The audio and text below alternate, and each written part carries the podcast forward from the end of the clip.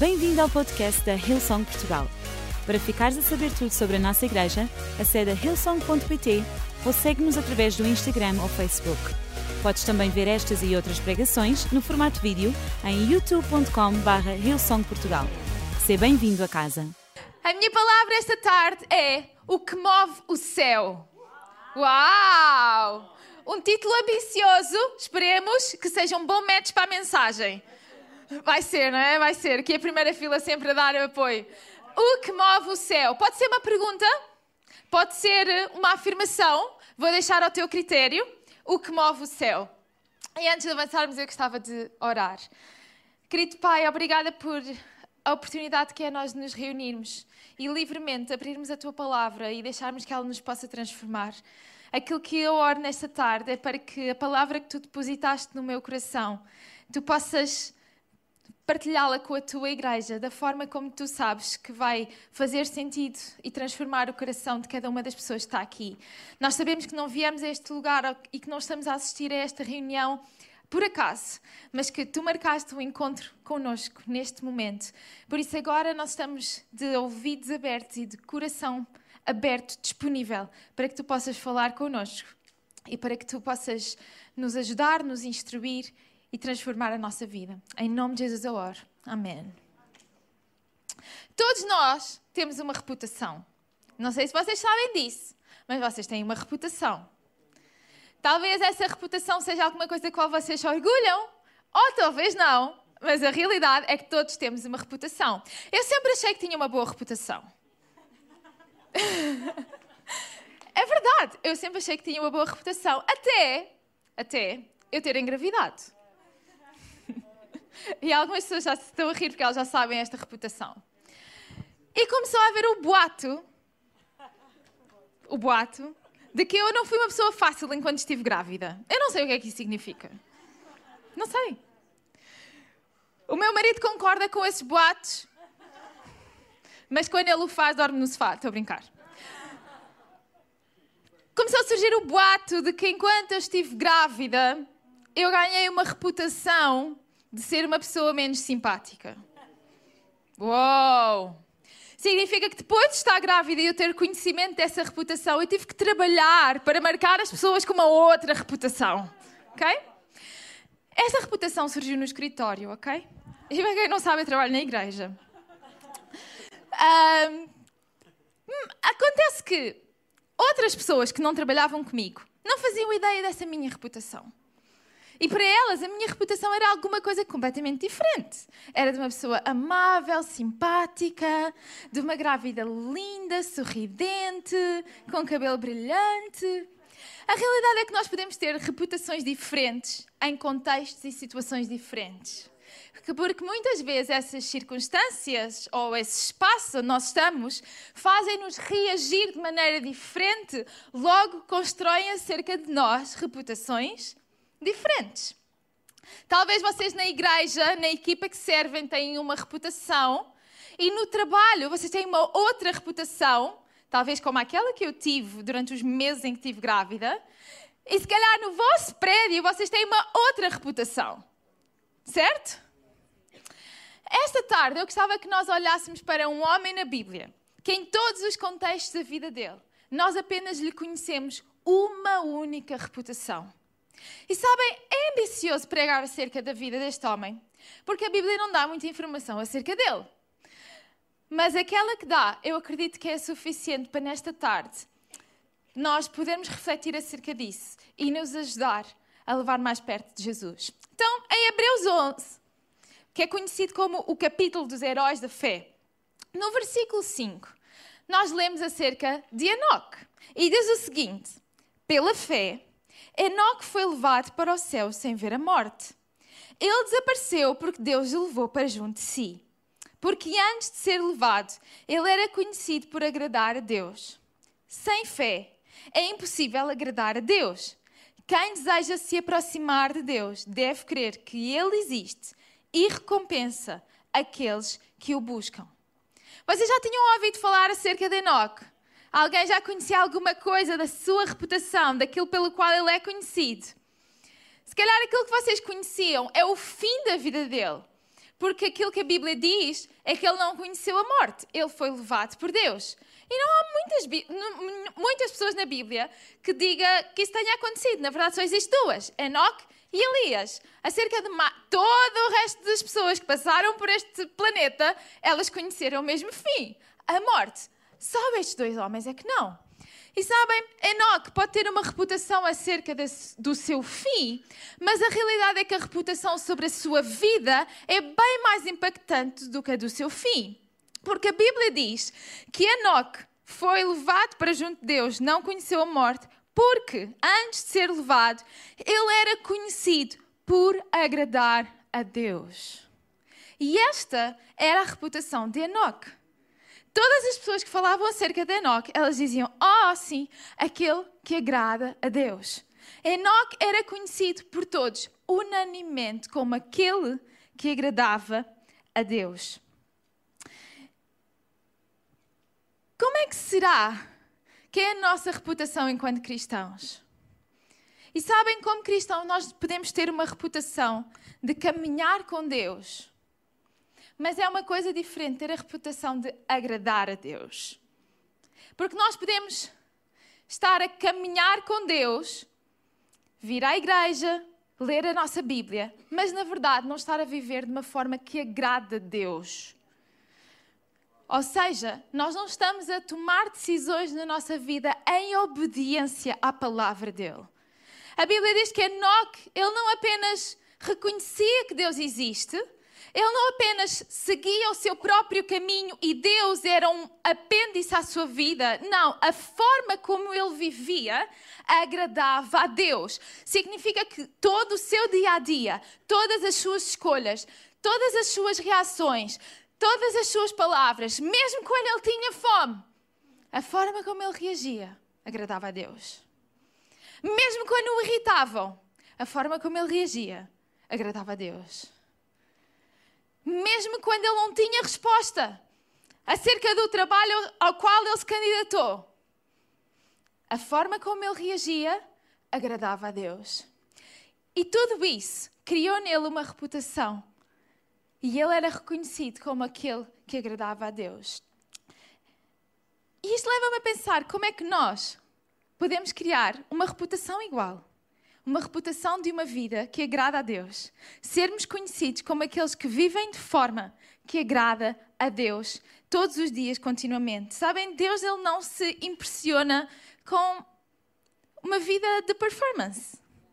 Deus não se impressiona com obras maravilhosas. Ele não fica de queixo caído com as coisas que nós possamos fazer. Sabem, eu vou até mais longe. Deus não se impressiona por aquilo que eu estou aqui a fazer em cima. Isso não dignifica mais a minha vida se aquilo que eu estou aqui a falar não advém de uma vida que agrada a Deus continuamente. Se não é apenas uma performance, eu até posso citar a Bíblia, eu até posso dizer coisas que são verdade, mas se o meu dia a dia, a minha forma de viver, as minhas opções, elas não são de acordo com a palavra de Deus, elas não estão em obediência à palavra de Deus, ele não se agrada de performance. Ele agrada-se de nós o escolhermos todos os dias nas mais pequenas decisões do nosso dia. Essa é a forma de nós vivermos que agrada a Deus. Então, como é que nós podemos viver uma vida que agrada a Deus? Vocês estão prontos? Isto é tipo como se fosse a fórmula do, do Euro Milhões, né? Uma vida que agrada a Deus. É o que todos queremos e andamos na luta por conseguir fazer. Em primeiro lugar, é uma vida de fé e não de vista. Uma vida onde nós andamos por fé e não por vista. Em Hebreus 15, 5, diz que sem fé é impossível agradar a Deus. Significa que se nós não começamos a ter fé em Deus, nós não conseguimos sequer agradar-lhe. Dizem Hebreus 11, 5 a 6: Quem deseja se aproximar de Deus deve crer que Ele existe e que recompensa aqueles que o buscam. Ele existe e Ele recompensa. Como é que será que Enoch chegou à realização que Deus existia, à fé de que Deus existia e recebeu a recompensa? Como eu vos disse no início, nós não sabemos muito acerca da vida de Enoque. Ele vem mencionado aqui em Hebreus 11 e ele vem também mencionado em Gênesis 5. E em Gênesis 5, do versículo 22 ao 24, diz assim: Depois do nascimento de Matusalém, Enoque viveu em comunhão com Deus por mais de 300 anos e teve outros filhos e filhas. Enoque viveu 365 anos andando em comunhão com Deus, até que, um dia, desapareceu porque Deus o levou para junto de si. Uau! Enoque viveu 365 anos. E diz que depois que ele teve um filho chamado Matusalém, ele viveu em comunhão com Deus por mais 300 anos. Então aquilo que se acredita é que quando Matusalém, uh, quando Enoque tinha 65 anos, ele teve este filho chamado Matusalém, que se vocês não sabem, foi o homem que viveu mais anos em toda a terra. E sabes, o nome Matusalém, ele tem um significado importante. Ele significa depois dele morrer, então virá. O nome Matusalém era um nome profético. Era um nome profético para o dilúvio que estava por vir. Porque Enoch, ele é o bisavô. Se não estou. Deixa-me só ver se eu não me vou enganar. Não. Aqui na genealogia. Enoch, exatamente, ele é o bisavô de Noé. Significa que Matusalém era o avô de Noé. E isto significa que depois que Matusalém morreu, um ano depois disso aconteceu o dilúvio. Então, quando Enoque teve este filho e lhe teve que dar um nome, ele deu-lhe um nome profético. E isso aconteceu porque ele teve uma revelação de Deus. Um momento com Deus que transformou a vida dele aos 65 anos. E durante os 300 anos seguintes, ele caminhou com Deus todos os dias e viveu uma vida que agradava a Deus. Uau! Durante 65 anos, Enoque viveu de uma maneira. Mas aos 65 anos de idade, ele teve um encontro com Deus. Ele recebeu uma visão profética por aquilo que iria acontecer centenas de anos a seguir. E ele não viveu o resto da sua vida de maneira igual. Esse é o poder de um momento na presença de Deus. Nenhum de nós sabe quantos anos vai viver, mas depois de um momento na presença de Deus, eu te posso garantir que tu não vives igual. Depois de um momento na presença de Deus, nós não nascemos igual. Nós não ficamos iguais. Sabes, este, esta história de Enoch, ela mostra-nos que nenhum de nós nasce salvo. Que existe um momento em que nós temos que tomar uma decisão por Jesus uma decisão de receber a salvação. Nesta altura, obviamente, ainda não tinha havido Jesus, porque isto foi logo no início de tudo. Hoje nós vivemos sobre uma aliança diferente, mas naquela altura aquilo que ele pôde fazer foi colocar a sua fé em Deus, um Deus que ele não via, mas com quem ele teve o encontro real. Hoje, o nosso Deus tem o nome de Jesus. Nós podemos colocar a nossa fé, a nossa esperança, receber a salvação que Ele nos dá e sabemos que não vivemos iguais depois disso. Nós não sabemos muito acerca do que, é que acontecia com Enoch, mas como sabemos que ele é meio que contemporâneo com Noé, porque ele era bisavô de Noé, a Bíblia fala-nos mais acerca de como é que era o mundo na altura de Noé. E aquilo que diz é que o mundo era corrompido. Aquilo que diz é que as pessoas elas não faziam aquilo que agradava a Deus aquilo que nos diz é que as decisões que as pessoas tomavam eram as contrárias à vontade de Deus. Ou seja, o mundo era um sítio perdido, era um sítio caótico, era um sítio onde as, as decisões das pessoas elas eram contrárias à palavra de Deus e no meio desse contexto, Enoch decide viver uma vida diferente, uma vida que agrada a Deus. E eu pergunto-me, se Enoch não inspirou Noé, o seu bisneto, a crer na palavra que Deus lhe deu para construir a arca e que assim salvou a sua família e todos os animais que vocês conhecem. Quem sabe Noé não teve essa ousadia, porque ele vinha de uma linhagem de pessoas que tinham tido um encontro com Deus, Um Deus que era real, um Deus que transformava a vida, um Deus que, lhe, que, que eles escolhiam agradar na sua caminhada diária. Isto significa que as tuas decisões hoje podem influenciar as gerações que estão por vir. Significa que a forma como tu vives hoje, as tuas decisões diárias, a tua obediência diária, mesmo que seja contrária à forma como o mundo à tua volta está a viver, elas podem determinar aquilo que as gerações que virão depois de ti vão viver. A tua história de fé pode inspirar a vida dos teus bisnetos, que se calhar tu nem vais conhecer. Significa que tu vives uma vida de fé e essa, viva, essa vida de fé, ela vai para além dos anos que tu vives nesta terra. Significa que as decisões que nós tomamos, elas não são apenas em relação a mim, à minha vida, àquilo que eu quero e que eu agora decido. Isso é uma maneira bastante egoísta de viver. E que também vai deixar um impacto para as gerações futuras. Mas tu podes viver com intencionalidade. E se tu decidires viver com fé, essa fé vai deixar um legado que vai marcar positivamente a vida daqueles que estão por vir depois de ti. Sabes, uma vida que agrada a Deus é uma vida de fé. Estava a ver, Job, que já estava no meu tempo. Que tu ias subir, mas não. Uma vida que agrada a Deus é uma vida de fé. Em Hebreus 11, o capítulo que nós lemos no versículo 5, ele começa no versículo 1 por dizer: A fé mostra a realidade daqueles que esperamos. Ela, ela nos dá convicção de coisas que não vemos. Pela fé, pessoas em tempos passados obtiveram aprovação pela fé, entendemos que todo o universo foi formado pela palavra de Deus. Assim, o que se vê originou-se daquilo que não se vê.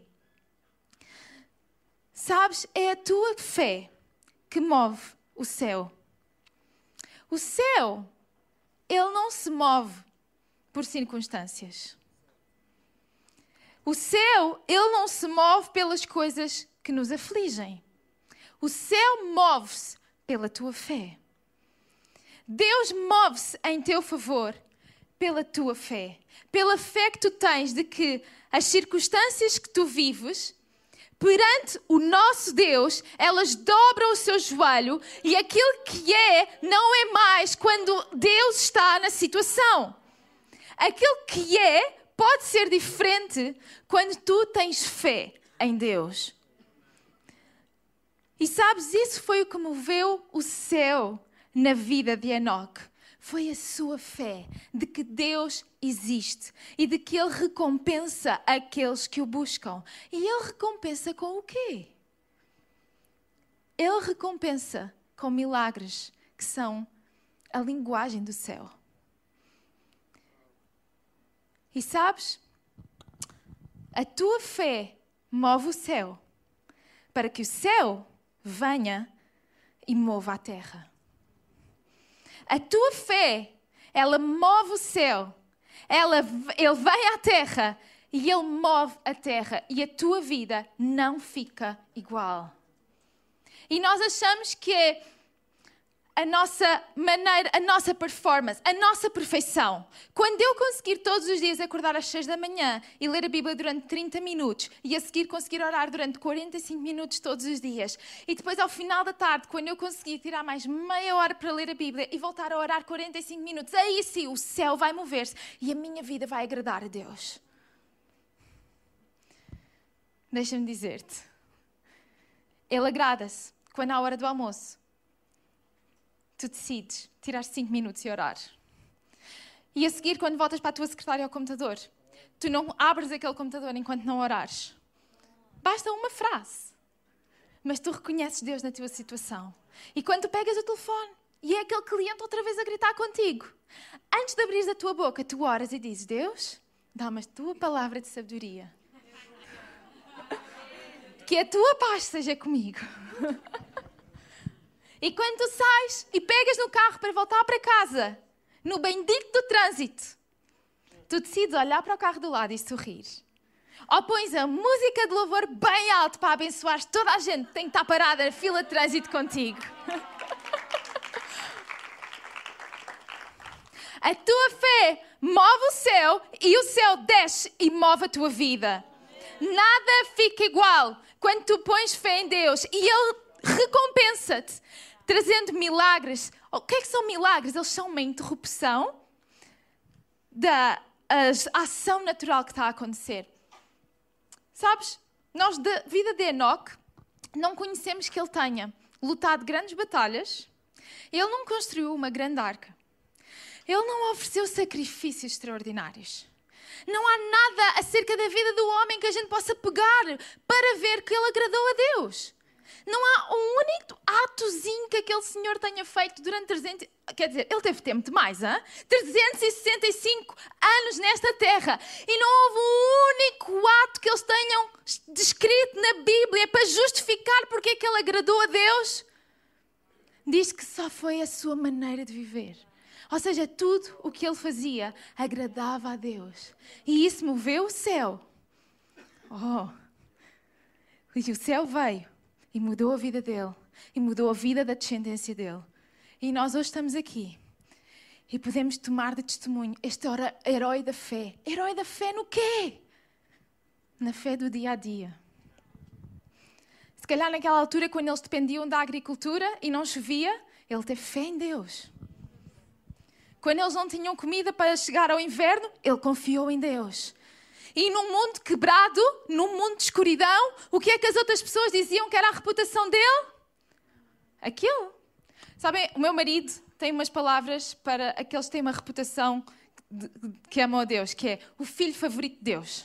E ele diz assim: eu, eu sou o filho favorito de Deus, por isso quando chegamos à praia há um lugar à porta para nós. E não é que há. Ele, não, eu sou o filho favorito de Deus. É a última coisa. Não, nós vamos lá chegar e vai haver para nós. E há! Tu sabias que tu és o filho favorito de Deus? Tu sabias que a tua fé, ela move o coração de Deus em teu favor. E aquilo que para, para os outros não há, para ti há, porque tu és o filho favorito de Deus. E porque tu és o filho favorito de Deus, Ele entregou o seu único filho para deixar de ser o único filho e primogênito de muitos filhos. E hoje eu e tu somos justificados. Eu e tu somos salvos e somos filhos de Deus também. De unigênito ele passou a primogênito e hoje eu e tu somos adotados na família de Deus e somos também filhos. E não somos uns filhos quaisquer, nós somos os filhos favoritos de Deus. Tu queres uma vida que moves? Queres uma vida diferente? Tu queres uma vida sobre a qual os céus se abrem? Vive uma vida de fé. Vive uma vida de fé. Não te, não te abatas pelo que os teus olhos veem. Essa é a característica da fé. Não vivas por vista. Vive por fé. Coloca os teus olhos em Deus. Coloca a tua fé em Deus. E deixa que a tua fé mova o céu para que o céu venha e mova a tua vida. E mova as tuas circunstâncias. E transforma a vida como tu vives e como as tuas descendências vão viver. Basicamente, este foi o meu primeiro ponto. Se vocês quiserem mais dois pontos, podem vir às 5 e meia. Mas eu gostava de vos convidar a ficarem de pé nesta tarde.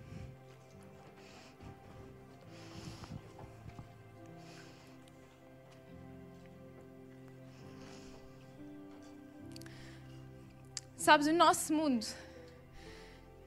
é um mundo onde existem necessidades. Quando nós estamos doentes, nós precisamos de cura. Quando nós estamos sem trabalho, nós precisamos de trabalho. Quando nós estamos em ansiedade, nós precisamos de paz. Quando nós estamos em incerteza, sem saber o que escolher, nós precisamos de direção. Quando nós estamos sem palavras perante aquilo que nos está a acontecer, nós precisamos de sabedoria. Essa é a realidade. Esse é o resultado do nosso mundo, onde as trevas, elas estão à solta. Mas quando a tua fé move o céu e o céu move a tua vida, aquilo que acontece são milagres. E os milagres são literalmente luz que empurra as trevas daqui para fora. Os milagres de Deus, eles são uma interrupção no curso natural das trevas. E eles mostram ao mundo as verdadeiras cores de Deus através da tua vida. Por isso, aquilo que Deus quer fazer são milagres. Os mais pequenos milagres do dia a dia que nós podemos precisar. Deus está ansioso por os fazer, porque são eles que vão mostrar ao mundo as verdadeiras cores de Deus através da tua vida e que vão fazer os outros olhar para ti e dizer: Tu és diferente. A tua reputação é diferente. Há alguma coisa que se passa em ti. E tu respondes: Eu sou o filho favorito de Deus. Mas se calhar tu estás aqui esta tarde e tu nunca fizeste a tua paz com Deus. E tu não sabias que isto era aquilo que Deus pensava acerca de ti.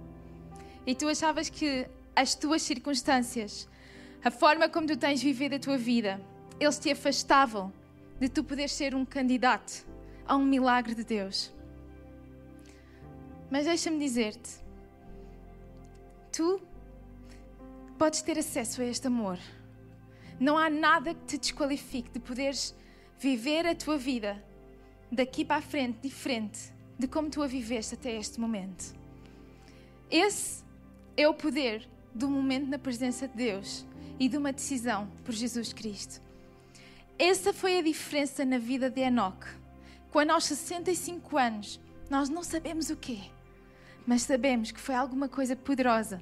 Ele deu um nome profético ao seu filho e a partir daí, a reputação que aquele homem tem durante 300 anos é de alguém que agrada a Deus. Apesar das nossas imperfeições, tu podes viver uma vida que agrada a Deus. Tu podes viver uma vida de fé através de Jesus Cristo. E hoje, aquilo que eu gostava de dar-te é esta oportunidade de tu poderes viver diferente daquilo que tu viveste até aqui, de tu poderes viver em paz com Deus. E a Bíblia diz-nos que se tu no teu coração creres que Jesus Cristo é o Filho de Deus, e se com a tua boca confessares Jesus, eu quero dar-te uma oportunidade na minha vida. Eu quero fazer a minha paz contigo, Deus. Tu podes viver diferente. É um mistério, é um milagre da salvação que nasce na tua vida. E a partir de hoje, tu não vives igual. Isso eu te posso garantir. Eu gostava que toda a gente nesta sala fechasse os seus olhos. E eu gostava de orar por ti, se esta é a tua decisão esta tarde.